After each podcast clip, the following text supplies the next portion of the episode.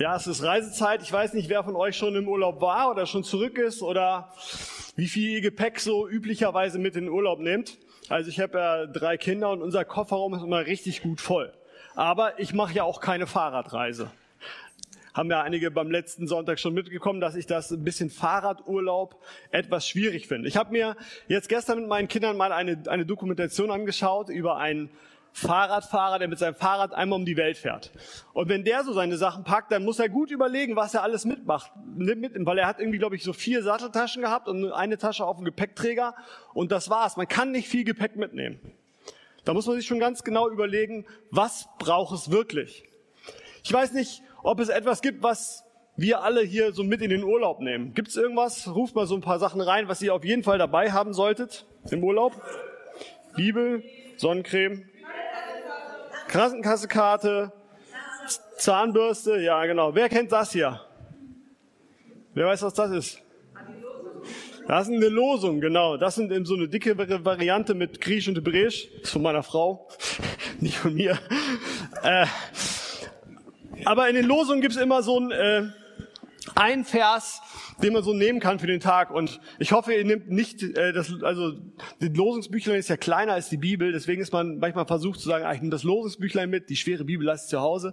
Nein, macht's lieber andersrum, weil die Losungen sind ja immer nur so ein Vers rausgegriffen und man, wenn man den so liest, denkt man sich, ja, ist ein schöner Vers, aber oft weiß man gar nicht, in welchem Zusammenhang steht denn der und wie ist denn der gemeint. Und wenn man nur so ein Vers ohne Kontext sich anschaut, kann man oft ähm, auch auf eine falsche Spur kommen.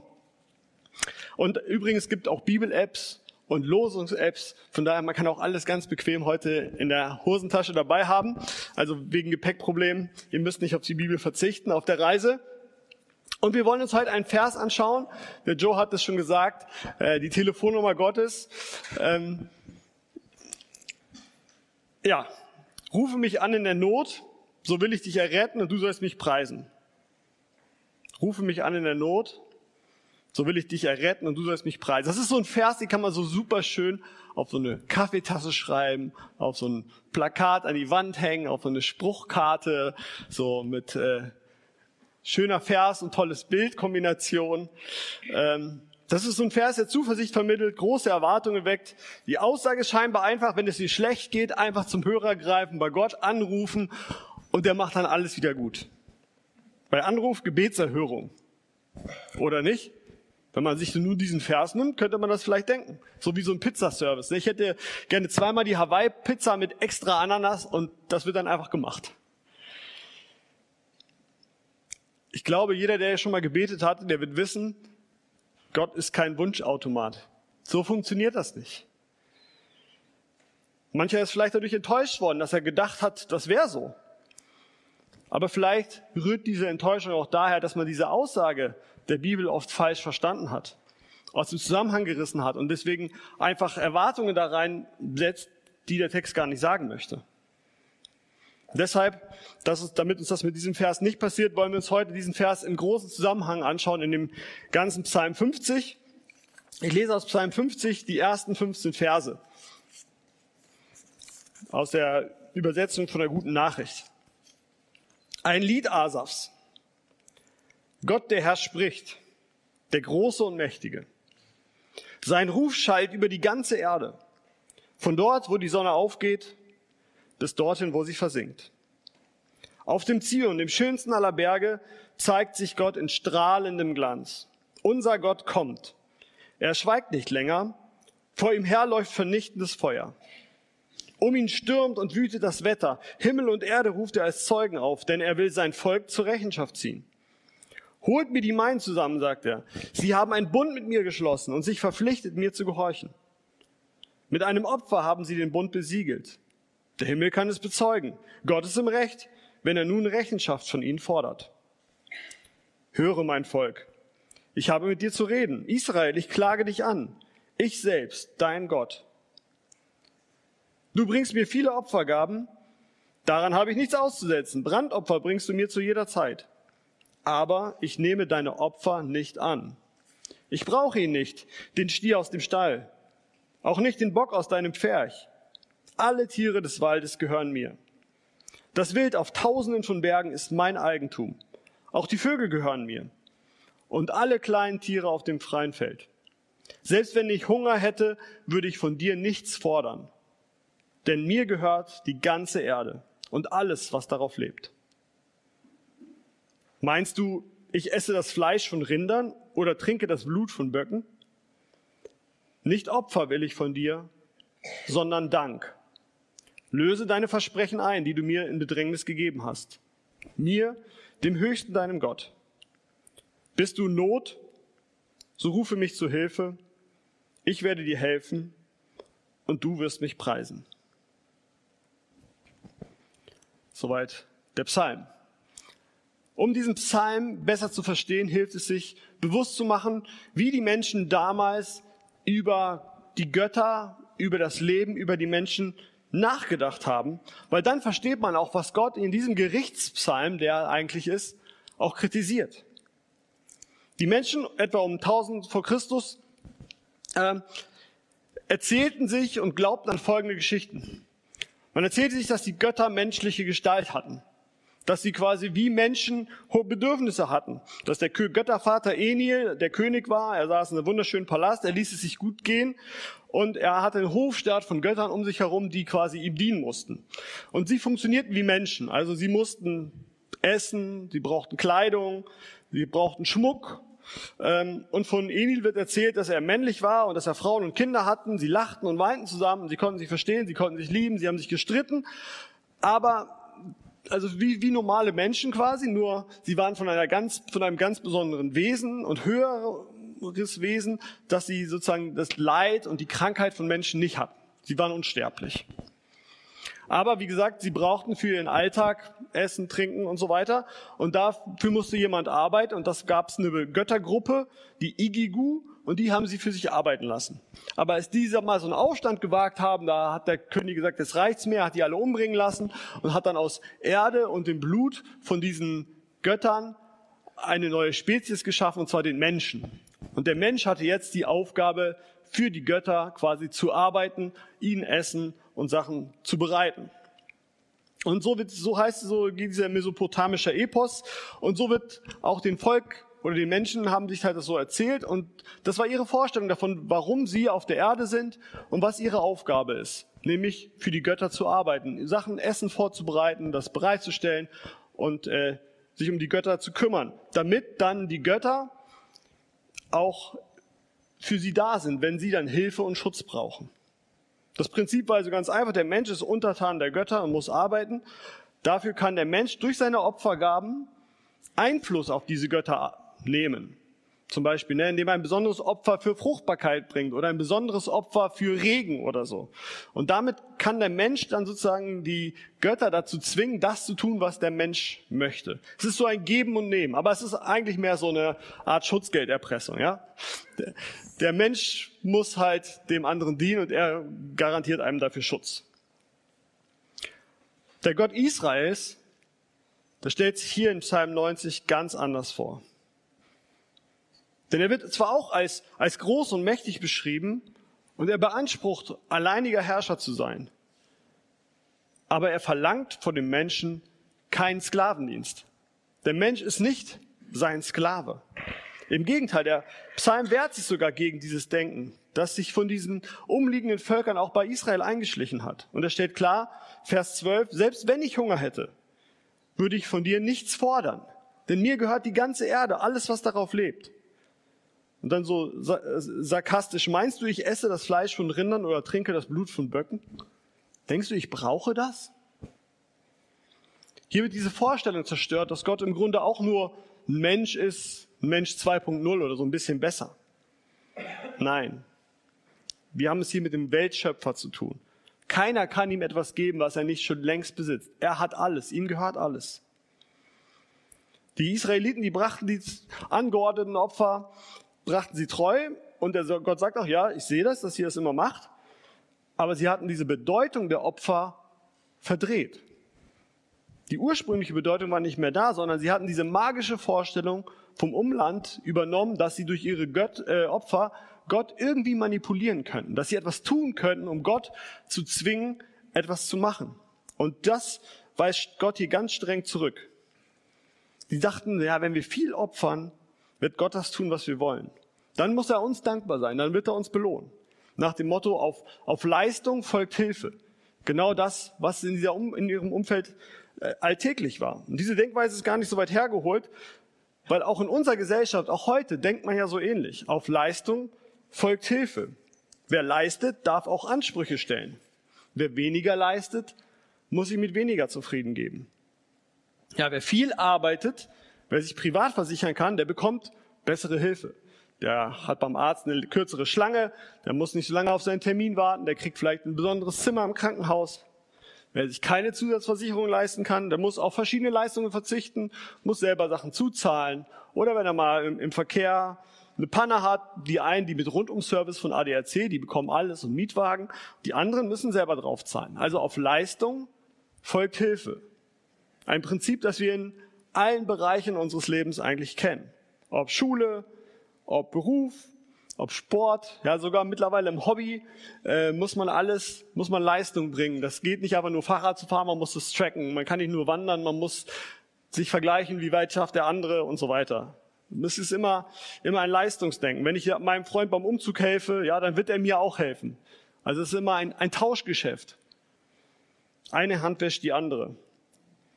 Und dieses Denken auf Leistung folgt Hilfe hat sich auch in unsere Beziehung zu Gott hineingeschlichen. Unsere Vorstellung davon. Natürlich bringen wir heute keine, keine Opfer mehr, dass wir irgendwelche Tiere schlachten, aber es ist doch so, dass bei den Sachen, die wir machen, ähm, wir doch eigentlich auch gerne etwas für Gott in Anführungszeichen auch leisten, dass wir etwas machen und uns dann auch gut fühlen. Ja, wenn wir zum Beispiel in den Gottesdienst kommen und wenn wir unsere Bibel lesen und beten, ja, das ist doch was. Oder vielleicht, wenn wir sogar mitarbeiten und sogar vielleicht mehr als wir müssten, ähm, dann, dann ist das doch schon mal was. Weil dann hat man ja auch mal was gut bei Gott nach dem Motto, wenn, wenn, wenn ich das dann mal brauche, dann kann ich ihn ja auch mal bitten, weil ich habe ja auch schon ganz viel für ihn getan. Und jetzt ist er jetzt mal an der Reihe, was für mich zu tun. Merkt ihr das? Was das für ein Gedanke ist? Als ob wir Gott jemals in Verlegenheit bringen könnten durch das, was wir tun oder was wir leisten, wo wir uns anstrengen. Aber dieses Muster finden wir in der menschlichen Geschichte immer wieder. Da gibt es das Volk Israel, das dachte, ich bringe besondere Opfer, dann muss Gott das auch machen für mich. Da gab es das Mittelalter, wo man gesagt hat, wenn das Geld im Kasten klingt, ne, die Seele in den Himmel springt, also wenn du Geld gibst, dann kannst du Gott zwingen, dich zu retten. Das gibt es auch heute in allen Religionen. Ja, die fünf Säulen des Islams oder so. Du musst dir das Paradies erarbeiten. Und genauso gibt es auch heute viele Christen, die immer noch glauben, durch das, was sie leisten, wenn sie nur genügend beten und richtig glauben, dann wird Gott ihre Gebete erhören. Dann muss er das tun, was er möchte, was sie möchten. Immer dieses Prinzip auf Leistung, die ich bringe, folgt Hilfe. Aber Gott macht diesem Denken hier einen, wirklich einen Strich durch die Rechnung. Er sagt, nein, so läuft das nicht. Vers 14 und 15, ich lese es nochmal vor. Nicht Opfer will ich von dir, sondern Dank. Löse deine Versprechen ein, die du mir in Bedrängnis gegeben hast, mir, dem Höchsten, deinem Gott. Bist du in Not? So rufe mich zu Hilfe, ich werde dir helfen und du wirst mich preisen. Also statt Opfern will Gott Dank haben. Das ist es, worum es ihm geht. Er möchte sich nicht bedienen lassen, wie so ein Gott, sondern er möchte selber dienen, er möchte helfen. Er möchte eine Beziehung zu den Menschen haben und nicht ihre Dienstleistung. Gott hatte den Menschen die Opfer gegeben als eine Form, wie sie ihre Dankbarkeit Gott gegenüber ausdrücken konnten. Nicht, weil er das braucht, sondern eigentlich einfach als, als Geschenk, dass sie das Opfer nutzen könnten als, als sichtbarer Ausdruck dieser unsichtbaren Beziehung zwischen Mensch und Gott. Und deswegen kam es auch nicht in erster Linie auf die, auf die richtige Art und Weise des Opferns an, auch wenn er der ganz genaue Angaben gemacht hat, sondern es kam auf die richtige Einstellung der Opfernden an. Die Einstellung ist das Richtige. Ja, wenn meine Tochter mir ein Bild malt, dann geht es letztlich um die Geste. Dann freue ich mich darüber, über die investierte Zeit, über die Gedanken, die sie sich gemacht hat, dass sie gesagt hatte, ich mal jetzt mal ein Bild für Papa, dass sich die Zeit genommen hat und sich was überlegt hat. Und ob das Haus, das da drauf ist, ob ich das als Haus erkenne, ob das windschief ist oder nicht, das ist völlig egal weil es letztlich auf diese Beziehungsebene ankommt, auf das, was sie ausdrücken möchte. Gott hatte das Volk befreit. Er hat ihnen die Möglichkeit gegeben, ihm Dank auszudrücken. Aber das Volk Israel macht das zwar förmlich alles richtig, aber ist mit dem Herzen nicht dabei. Und das ist ja das Eigentliche, worum es ihm geht. Und deswegen sagt er, nee, Freunde, das, das haben wir doch nicht ausgemacht. Wir wollten nur eine Beziehung führen. Und er stellt den Segen ein, um das Volk, dem Volk deutlich zu machen, hey, unsere Beziehung ist gestört.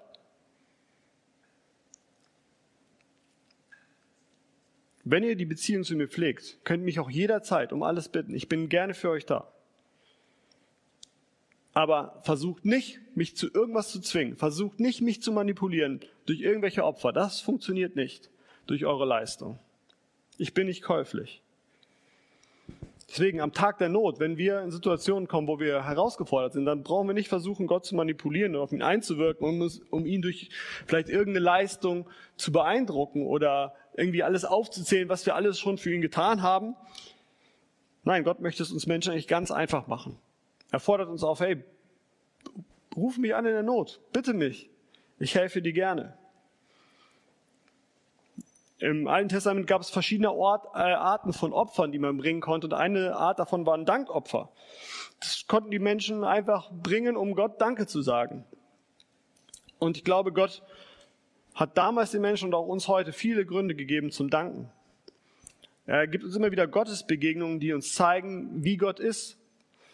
Ähm, wo wir merken, ich kann wirklich dankbar sein. Es kann kleine Sachen sein im Alltag, wo ich merke, Gott erhört das Stoßgebet. Er schenkt mir gute Dinge, obwohl ich gar nicht darum gebeten habe. Oder auch die großen Sachen, dass er mir einen Job schenkt, dass er die tödliche Krankheit abwendet, dass er ja, Sachen tut, die Wunder sind, wo ich sagen kann, da kann ich mich nicht erklären. Und Gott fordert uns auf, uns in der Not immer wieder an ihn zu wenden, damit er seine Größe, damit er seine Allmacht auch zeigen kann damit er uns immer wieder neue Gotteserfahrungen schenken kann, die dazu führen, dass wir ihm danken, dass wir in Beziehung mit ihm treten. Und das ist, glaube ich, das eigentlich Unfassbare in diesem Kernvers. Statt seine Diener, sag ich mal, in der Hilfe mit in Not irgendwie zu bezahlen, indem er hilft, gibt er seine Hilfe kostenlos. Und das sprengt den kulturellen Rahmen der damaligen Vorstellung. Und das passt auch den Menschen heute nicht in den Leistungsrahmen. Gott sagt, du brauchst keine Leistung erbringen. Du bist geliebt, auch wenn du es nicht schaffst, deine Bibel zu lesen. Du bist geliebt, auch wenn du es nicht schaffst, regelmäßig in Gottesdienst zu gehen. Gott sagt, meine Hilfe, meinen Schutz, den gibt es gratis. Im Gegensatz zu allen Göttern um uns herum, im Gegensatz zu allen Religionen, wo man immer irgendwas leisten muss, im Gegensatz zu diesen esoterischen, okkulten Strömungen, die ja Menschen auch viele Regeln auferlegen oder der Philosophie von Menschen, die sagen, du musst immer besser werden, musst immer weiter an dir arbeiten. Gott sagt, ich möchte, dass du mich vom ganzen Herzen, von ganzer Seele und mit deiner ganzen Kraft liebst. Das ist es, worauf es mir ankommt. Und nicht auf deine Leistung. Und du kannst zu mir kommen und mich um Hilfe bitten, unabhängig von allem anderen. Die Frage ist jetzt, ist Psalm 50, Vers 15 immer noch eine himmlische Notfallnummer? Können wir uns die immer noch so merken? Ich glaube ja. Gott lädt uns ein in die Beziehung zu ihm. Und er sagt, ich möchte dir als Freund helfen. Ich möchte mich um dich und um deine Sorgen kümmern. Aber es ist kein Bestellschein für den himmlischen Lieferservice. Damit dürfen wir es nicht verwechseln. Nicht wie so diese Versicherungsnummer im Handschuhfach, die man aufholt, rausholt, wenn man mal ein Problem hat. Ja, wenn Gott dazu äh, verkommt, dann ist es ist paar stimmt was in der Beziehung nicht. Gott möchte auf uns hören. Er möchte die Beziehung. Aber es liegt in Gottes Freiheit, wann und wie er auch auf die Gebete reagiert. Jesus betet in Matthäus 26 nicht, was ich will, sondern was du willst. Das soll geschehen. Ich glaube, das ist die richtige Haltung auch beim Beten. Dass wir uns mit Gottes Willen eins machen. Dass wir bereit sind, uns Gottes Willen auch unterzuordnen. Dass wir mit seinem Wirken rechnen, aber ihm nicht vorschreiben, wie das auszusehen hat. Denn der Schwerpunkt im Psalm 50, Vers 15 liegt nicht auf der Gebetserhörung, sondern dass Gott, also dass Gott das gemacht hat, was der Mensch gebetet hat, sondern auf der Folge, auf dem Du sollst mich preisen. Das ist der eigentliche Punkt. Da geht es um unsere Bestimmung. Oder Paulus drückt es auch ganz gut aus in Philippa 2, Vers 10 und sagt, vor Jesus müssen alle auf die Knie fallen. Alle, die im Himmel sind, auf der Erde und unter der Erde, alle müssen feierlich bekennen, Jesus Christus ist der Herr. Und so wird Gott, der Vater, geehrt. Also der Mensch, er soll Gott danken. Und der Vers will uns dazu ermutigen, immer wieder in den Dank gegenüber Gott zu kommen, ihm Ehre zu geben, weil er dafür, weil er würdig ist. Der Vers möchte uns klar machen, es kommt nicht darauf an, wie viel ich leiste für Gott, sondern wie lieb ich ihn habe. Und Gott will mir dabei helfen, dass diese Liebe zu ihm immer wieder wächst, indem er mir Gottes Begegnungen schenkt, indem er mich zum Danken bringt. Und deswegen sagt Gott mir und er sagt auch dir zu, rufe mich an in der Not, ich will dich erretten. Einfach so, gratis. Aber in erster Linie sollst du deiner Bestimmung nachkommen und das ist, du sollst mir danken. Wir werden jetzt gleich Lobpreis machen. Wir werden singen, wir werden Gott loben, ihm danken. Und parallel dazu werden wir die Kollekte einsammeln. Auch das ist kein Bezahlen für einen Nutzen eines Gebäudes. Ja, wer in der Gemeinde spendet, der zahlt damit keinen imaginären Mitgliedsbeitrag oder äh, irgendwie eine, eine Steuer, sondern es sind freiwillige Dankopfer. Es ist etwas, was wir freiwillig geben können, das unsere Dankbarkeit Gott gegenüber zum Ausdruck bringt. Wir sind so reich beschenkt mit, mit Sicherheit, mit Jobs, mit Lebensmitteln, mit ärztlicher Versorgung, mit Familie, mit Freunden, sogar mit der Möglichkeit, in Urlaub zu fahren. Das sehen wir an den gelichteten Reihen hier. Und ich denke, da ist es auch angebracht, Gott immer wieder auch Dank zu sagen. Nicht, weil er es braucht. Nicht, weil er es braucht. Ihm gehört alles Geld der Welt. Gott braucht unsere Spende nicht. Aber wir können damit unsere Dankbarkeit ausdrücken. Dafür ist dann auch gleich beim Lobpreis die Gelegenheit. Amen.